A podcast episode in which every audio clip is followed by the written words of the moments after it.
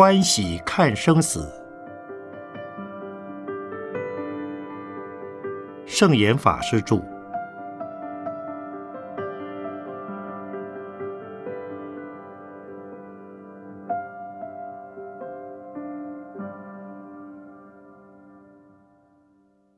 第二章：生命的意义。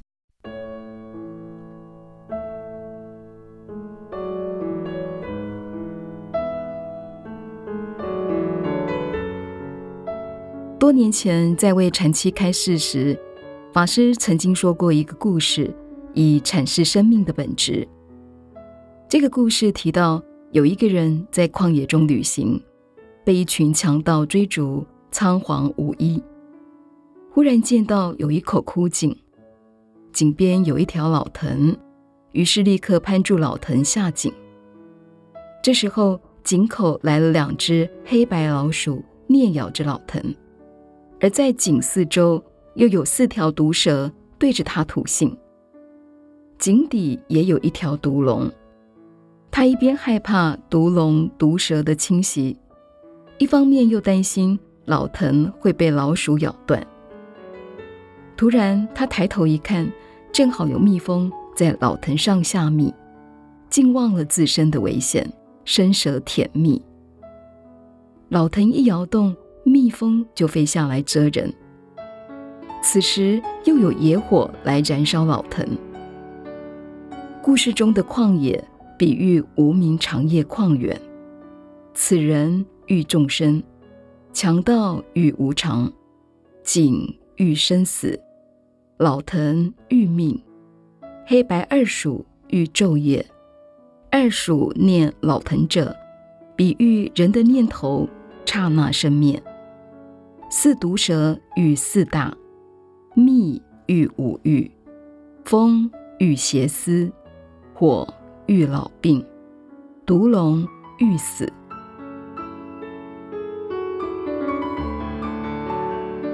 法师说，这故事就是说明人生的事实，危机重重，给人的感觉有点消极，觉得人生很苦。难道生命的本质就是如此吗？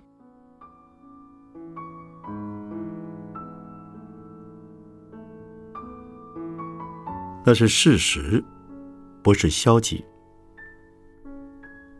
佛教说四大无常，五蕴非我。能了解这点，从人生的痛苦中解脱，就能体会真正的乐。四大无常，五蕴非我，这是事实。也正因为无常，更要珍惜。从无常当中得到积极的启示，所以无常一点也不消极。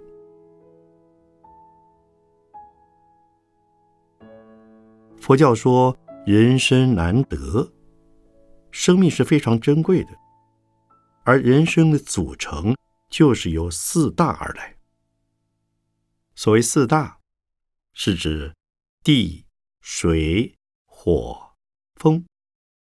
地是矿物质，水是液体，火是热量体能，而风是呼吸循环系统。这四个因子相互影响，互相作用，少了一样，生命的现象就不完整。例如，液体的流动，水大。要靠呼吸循环系统，风大和热量体能，火大，而能量则蕴藏在矿物质里，地大。这四大如果能调顺，生命是活泼有力的；四大不调，就容易得病。四大若分解，人就会死亡。人的存在。就在四大之中。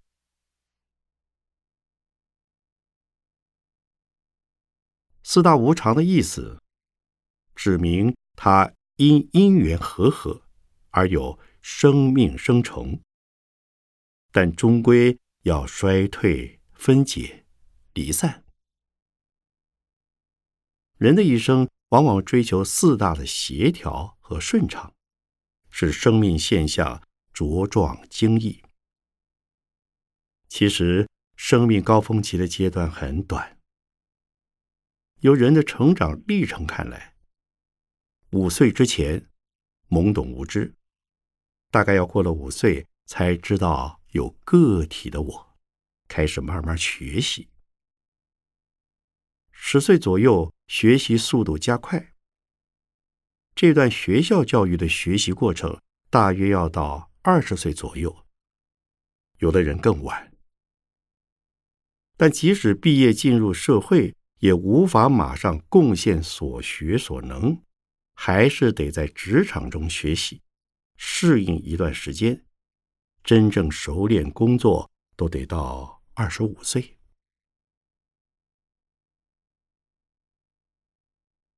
联合国一般以六十五岁为退休年龄，现在虽可往后延，也不会超过七十岁。就算能延到七十岁，算算看，人生最精华的时期不过四十五年，这是非常短的。就在这四十多年间，通常是成家立业、照顾高堂。及幼儿的忙碌阶段，在这段忙碌期间，许多人尚不察觉体力、精神和时间有多珍贵和短暂，还要放逸、懈怠、浪费，像狂赌滥嫖、纵情酒色之徒。年轻时以为再多的伴侣也应付得来。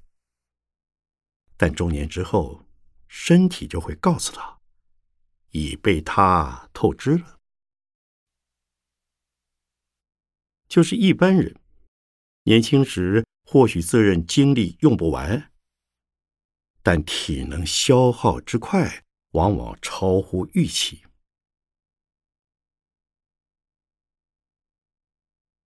法鼓山有位月众菩萨，是个退休的中学老师。他五十岁到法鼓山，非常精进，上山下海，活力充沛。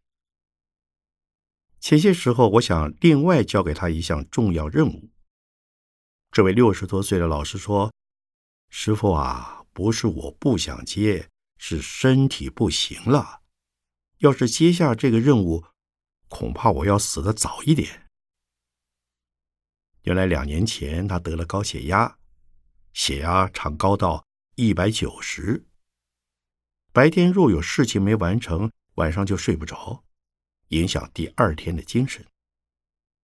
短短十年，精力差很多。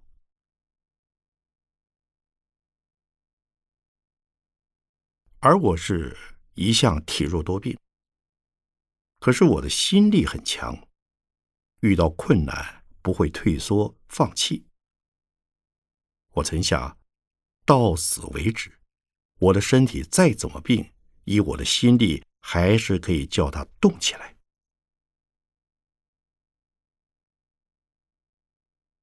我五十五岁时，曾感染滤过性病毒，病情相当严重，痛得没办法入睡。这样持续了一个多星期，到荣总诊治，病情才好转。病愈后，体能再也不如从前。不过我自知心力还可以，于是六十岁那年开创了法鼓山。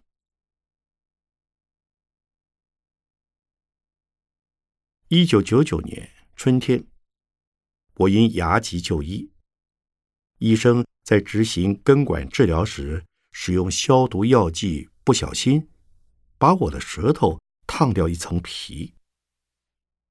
糟糕的是，伤口在侧边，吃饭、讲话都会磨到牙齿，奇痛无比。我又因白血球数量过低，免疫力不好，医生不准我吃抗生素。三个星期，伤口才愈合，多吃了些苦头。俗话说：“英雄就怕病来磨。”何况我又不是英雄，精神体力又耗掉一回。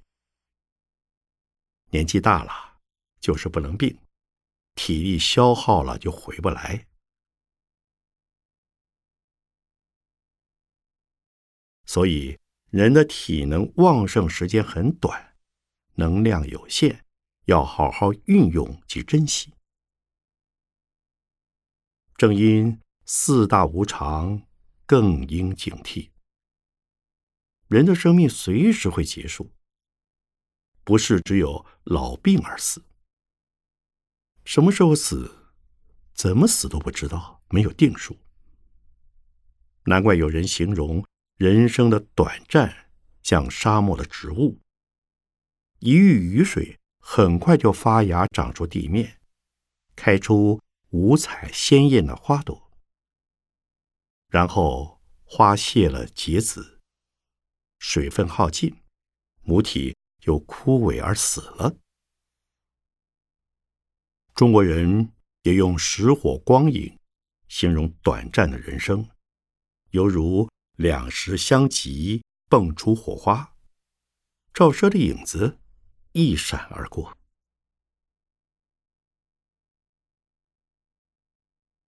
在宇宙无穷的时间里，人的生命真是短的犹如瞬间。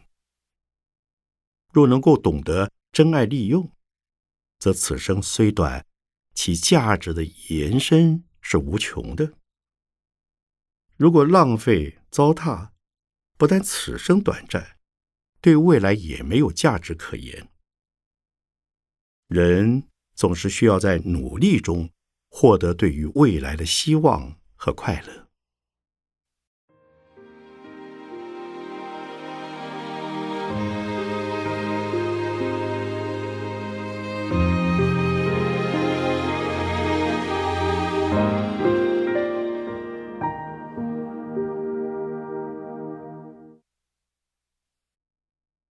佛教又说五蕴非我，这五蕴指的是色、受。想、行、事，是人的生理、心理及精神的全部。色，讲的是所有的物质，也就是四大。人的身体是由地、水、火、风四大组合。扩大来说。地球是我们共同的大身体，而这个大身体也是由四大所合成，它存在于无限的宇宙之中。与远大的宇宙对比之下，地球的寿命也算是短暂的，所以地球也是无常的。寿是感受、觉受。是心理作用，想是思维。当你有感受之后，大脑就会开始作用，有了思维。行是行动、作为，有了思想、想法，人自然根据这些主意起反应，去做一些事情。是有两种功能，一是认知性的、辨别的；另一种是持续的作用，让人的前一念到下一念，念念相续，形成绵绵不绝的念，也就是一般说的心。色蕴强调。人体的形成，其余四蕴则指出生命现象中心理和精神功能的重要。色、受、想、行、识，少了其中一项功能，生命也就不完整。例如得了失忆、失智症的人，或是植物人，四大虽在，五蕴则已不全。这就不是正常完整的生命现象。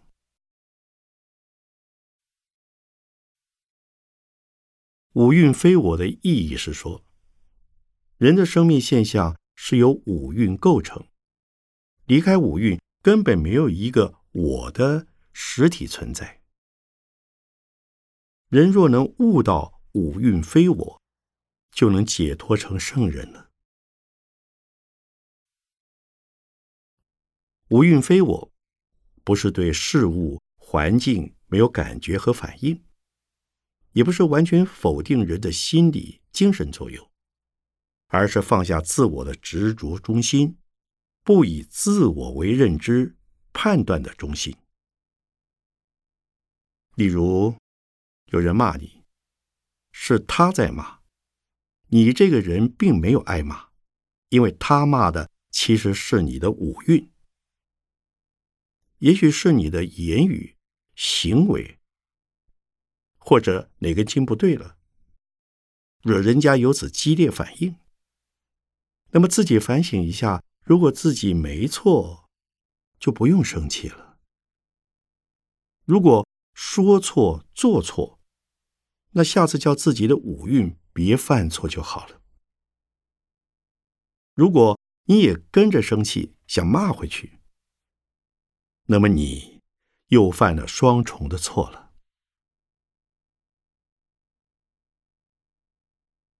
无蕴非我，不是否定自我，而是不执着一个我，一个固定的、绝对的形式或准则。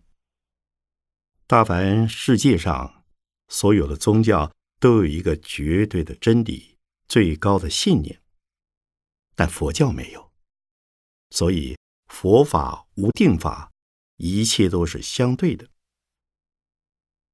佛教说。人要有正念，正念是没有偏见。什么是没有偏见？这也因人而异，因时而异。几年前有个人非常疼狗，有一天他抱着狗来寺里，见到我就说：“师傅啊，你看我这只狗多乖多可爱呀！”我就先摸摸它。主人一定要我抱它，我就抱了起来，而且一边对他说：“好可爱啊，你一定有善根，要多念阿弥陀佛啊。”其实我摸那只小狗，等于摸它主人的心；我赞叹它，等于赞叹它的主人。后来有个信徒抱了一只狗来说要送我，我告诉他，寺院里的出家人是不准养宠物的，这是戒规。师傅啊，因为你喜欢狗啊，你不可以装啊。我上次看到您抱狗，很喜欢的样子。人要真心呐，你怎么变来变去？我不相信您不喜欢狗，这只狗您收下吧。阿弥陀佛，上次我那么做是为了渡那个抱着狗来看我的人呢。又譬如有一对夫妇带着他们三岁的孩子来见我，我也不看那两个大人，而是先跟小朋友打招呼，跟他玩一会儿，称赞他健康乖巧，然后跟他爸妈说：“这孩子真好。”要教他念佛拜佛，这样做是希望他们全家能跟佛结好缘。孩子都是父母的心肝，要他念佛拜佛，等于也鼓励大人念佛拜佛。从这两件事，要说我是爱狗爱小孩，那是错的；但若要说我讨厌狗，讨厌小朋友，那也是错的。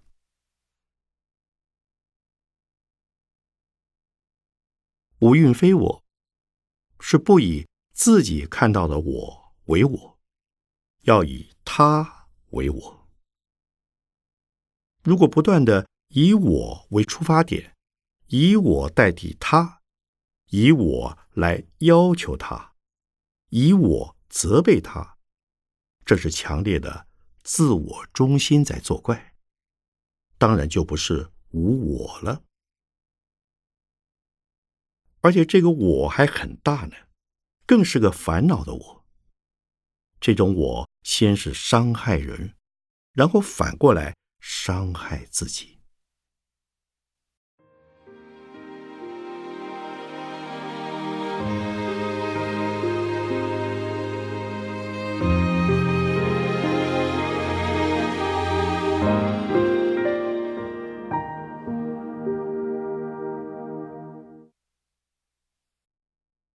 然而，以他为我，这个他是没有特定对象的。有些父母会说：“我做的一切都是为了儿女，在我生命中，子女是最重要，只要他们好就好，我自己无所谓。”这样的父母是以子女为我，所以也并非无我。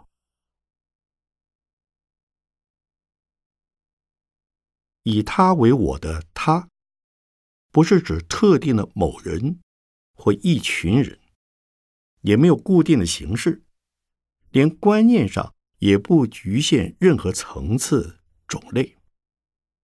所以我学习着跟什么人都谈得来，人家谈运动我也谈，谈艺术我也聊，就是赌博我也谈。这不是因为我喜欢运动、艺术、赌博，而是因为对方喜欢。谈着谈着，只要转个弯，就可以与佛法相通。如此，我弘扬佛法、利益人间的目的就达到了。佛法和赌博怎么相通？哪样事物不是在赌博？生命本身就是一桩大赌博，随时都在下赌注。但高明的赌徒不会盲目的孤注一掷，总要有了五成以上的把握，才会放手一搏。企业家、政治人物也在赌，只不过用的不是纸牌、骰子。我也是在下赌。因为我的红化工作没有一件事，我敢说一定能百分之百完成。事情要圆满，除了个人的条件努力，也得有其他因缘的促成。像我们要办一场露天的红化活动，预估五万人来，准备的功夫需达半年到一年，要投入许多的人力物力。活动当天要是遇到狂风暴雨怎么办？对于天后无人能够掌控，这事要做，但同时也担着风险，所以我也在赌。人生中许多重大的决定，例如念什么科系、入什么行、和谁结婚、要不要买房子等等，都是赌博。都有得失，而佛法中教导我们坦然面对因缘、面对无常的智慧，可以让我们在人生赌局中离苦得乐。法师先前提到人生难得，这是为什么？不是有句话说“百鸟在林，不如一鸟在手”？对呀。很多人说将来要做这个做那个，我此生的理想做不到，来世再做。其实那真是做大梦啊！现在得到这个生命很珍贵，此生之后的下一次能不能再有这个身体，你有把握吗？这是完全不知道的。所以说，人生难得。如果我是一只鸟、一条鱼、一只狗，我的生命也很难得。没错，但是他们没有学习知识的能力，没有奉献所学的能力，他们只能自然的生与死，最多奉献自己的肉给其他的动物吃，或者只能为人看门、陪人玩耍。我曾遇见一个认为做工很辛苦的年轻人，看到旁边一只狗在玩。他说：“好羡慕那条狗，不必工作就有饭吃，不像他那么辛苦，所以下辈子他想要当狗。”对，很多人在受苦痛折磨时，情绪低落，都会脱口而出说：“下辈子不做人了，做只鸟啊、蚂蚁好了。”嗯，我告诉这个年轻人，当狗是好。但是如果你不喜欢这个工作，你可以离开，可以选择别的工作，或者再进修。不过这条狗就没得选择。你还愿意当狗吗？他想想，就说不要了。身为人是可贵的，现代人更可贵，因为现代社会渐渐民主化、自由化。这是趋势，各国皆然。不像过去的祖先常受政治及强权的压迫，即使在不太民主的地方，只要你有才能、有智慧，一样会受尊敬。只要学习能力强、贡献多，保持着以他为我的态度，你跟全世界的人就是结合在一起。因为你的付出所发散的能量，会影响全世界所有人，尽管他们不知道你的名字。无我是智慧的，带给人正面的影响；有我是烦恼的，从由我出发做出来的事、说出来的话，虽然不一定全都会造成负面的影响。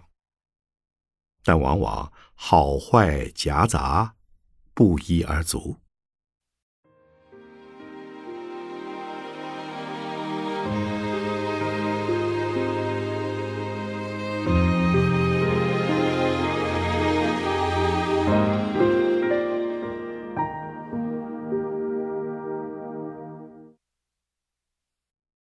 从这个观点，您认为生命的意义何在？不断的学习、奉献，使自己成长，并成就他人。成就他人的内涵是什么？要做到什么地步才算成就了他人？我们的着力点离不开时空两个因素。空间是我们身处的大环境，而时间上。也离不开过去和未来。由这两个因素观察，人不是孤立的。只有单独个体存在时，不但不会进步，而且危险。不要以为只有一个人就能享有最大的自由，殊不知危机很可能从四面八方潜涌而来。许多动物、昆虫都是群居的，道理如此。其实，我们贡献他人的时候，获利最多的往往是自己。这好比身陷危境时，你只求自救，就算安全，却不知前面还有什么危险正等着你。以你一人之力。难以应付这些潜藏的危机，但如果你自救之后再去救了一群人脱险，纵然危机四伏，靠着众人的智慧和力量便能应付，自己也能得到真正的安全。在实践上观察，有些人行事散漫马虎，觉得小小的错误无伤大雅，也不见得需为此负责。但是久而久之，这种不负责任的态度便会在意识中形成很不好的惯性。一旦如此，这种人生会越走越辛苦。反之，多做自立立人的事，负起责任，不断自我训练再训练，也会练就好的惯性。那么，这种人的生命去向便与不负责任的态度截然不同。所以说，要不断锻炼自己。成长自己。至于贡献，事无大小，尽力而为就是了。因而，成就他人是无法表列、明定规格的。心里常想着帮助他人，就是对自我成长良好训练，也就能够成就他人。法师刚提到。以他为我的重要，这令我想起一则故事。从前有位法师，他也说过要随顺众生，有人要他站，他就站；有人要他坐，他就坐。虽然这位法师只是举例，但是对一般人而言，也许一方面难以想象把我完全放掉是什么样的境界；二方面。社会环境日益多元及复杂，可能有些时候他方会彼此冲突矛盾。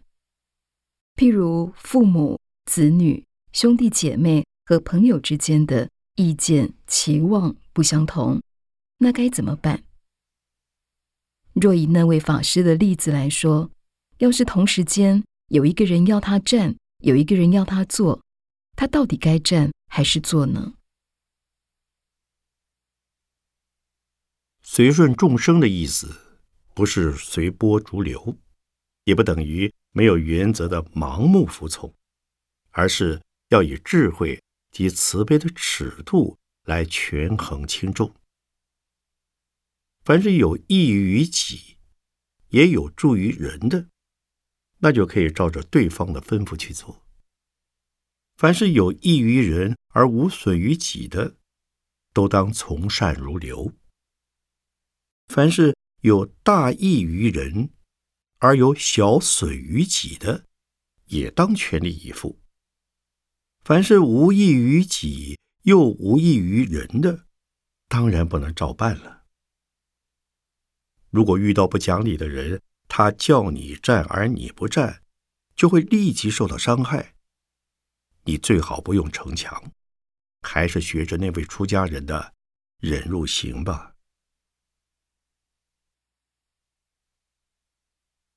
这一二十年间，受到各种因素的刺激，台湾社会变化很大，许多价值观正在解构重组，各种意见观点纷呈。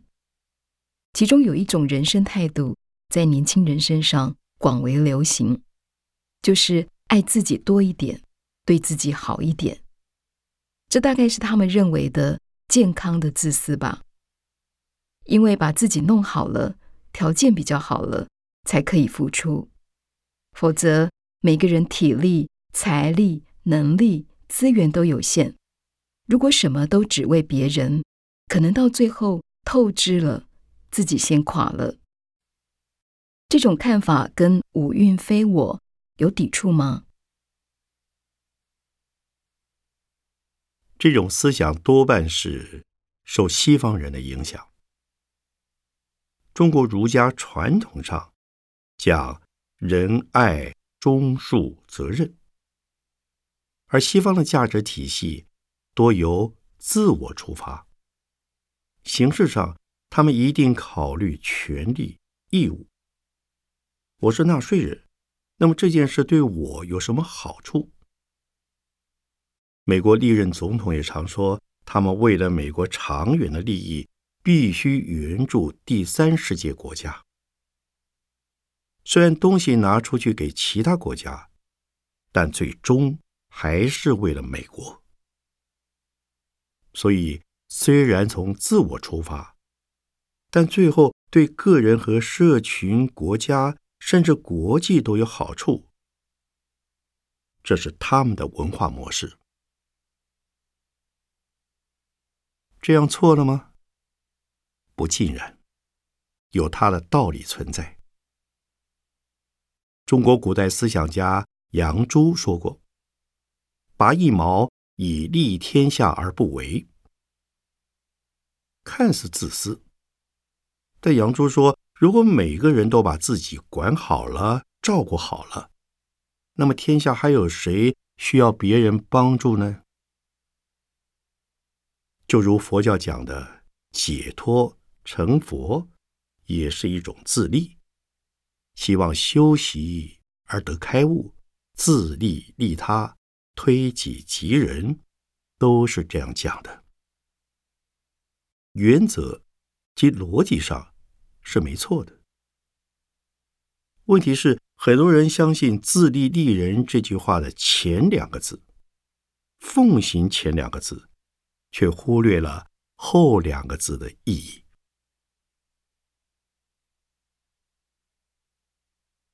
现代社会是经济消费社会，偶尔为自己买件好衣裳、吃顿大餐、外出旅游，这是休闲，就像工作了五天就得休息一两天一样。生活的确需要调剂。既可疏解压力，让孩子欢喜，家庭也和乐。但若打肿脸充胖子，人家有你也一定要有。为了这些休闲消费而入不敷出，就不好了。太着重自我感官的娱乐，或只强调爱自己，忘了这样做的目的是为了奉献，就颠倒了。就像我们睡觉，是为了恢复体力，让心脑休息、沉淀、消化，再继续明天的工作。不能把睡觉看成目的，它只是个方法。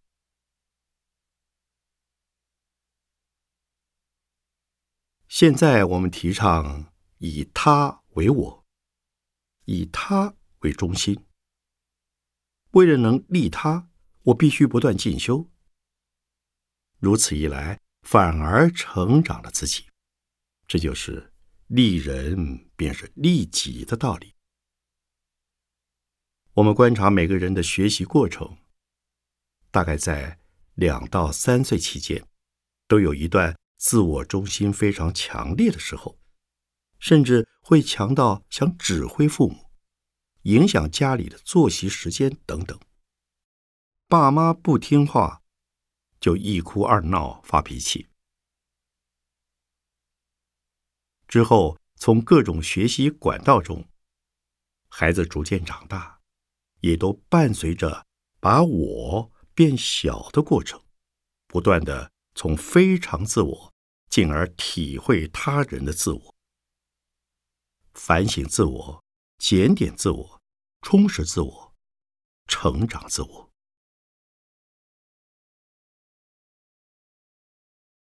我自己也是这样，现学现卖，看艺术展览，了解电脑，也听听别人介绍网络，然后融入自己的思想体系，在与人交谈时就容易契合，不至于与社会脱节。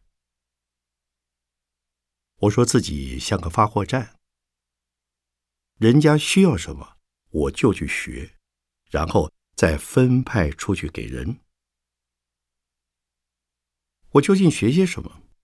当然是以佛教思想为引导规范。我是不会去学以伤害一批众生来注意另一批众生。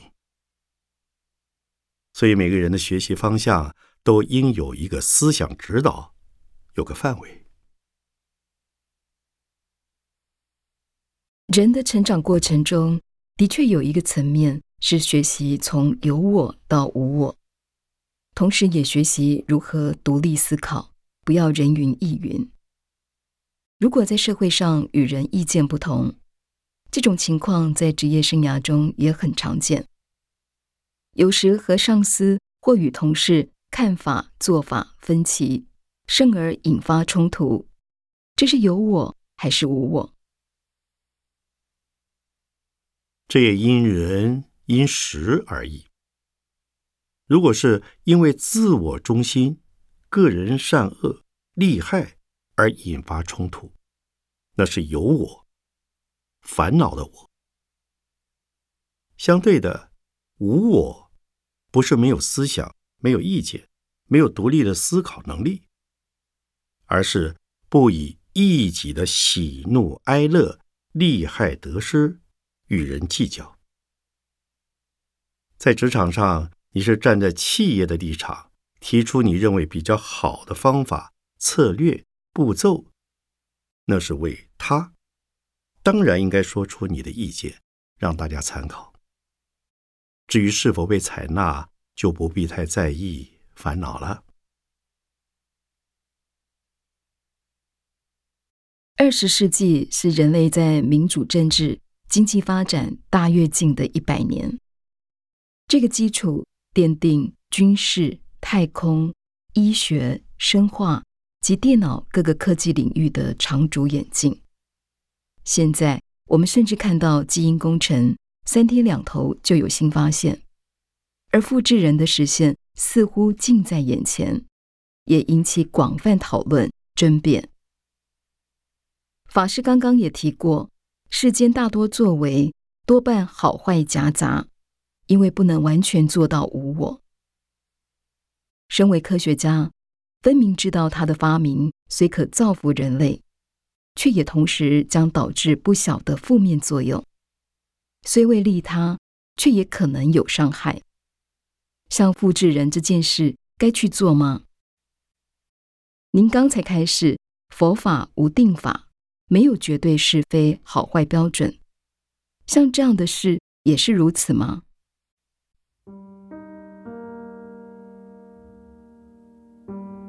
每个工作的角色扮演是不同的。科学家的角色是找出人这个小身体和外在大身体的现象，然后加以运用，这是他们的责任。发明的本身并没有错，至于它可能诱发的副作用，就得靠有智慧的人来预防，从政治、法律、宗教。经济、哲学等方面未雨绸缪，事先做好准备。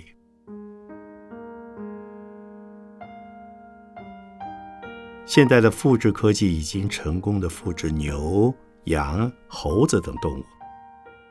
虽然法律目前仍不允许复制人，但那是时间问题。法律的防线迟早也会松动。现阶段在技术上，复制人还是有一些难题未获解决。譬如从五六十岁的人身上拿细胞来复制，孵出世的婴儿，过没几年，虽然还是儿童的心态，其生理状况却已是五六十岁的老态，这是很痛苦的事。这一点还没克服，但这应该。也是时间的问题。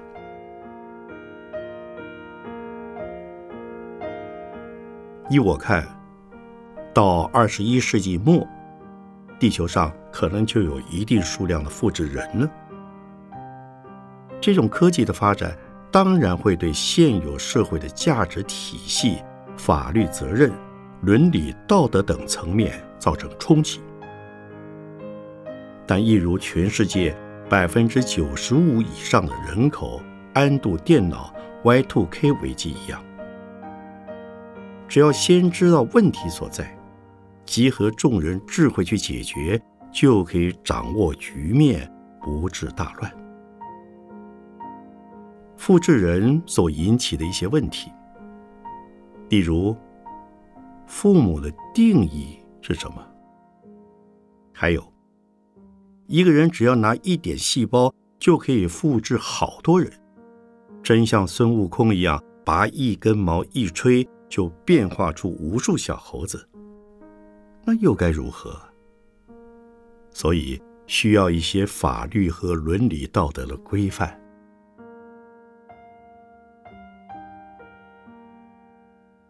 真到那个时候，不是很恐怖吗？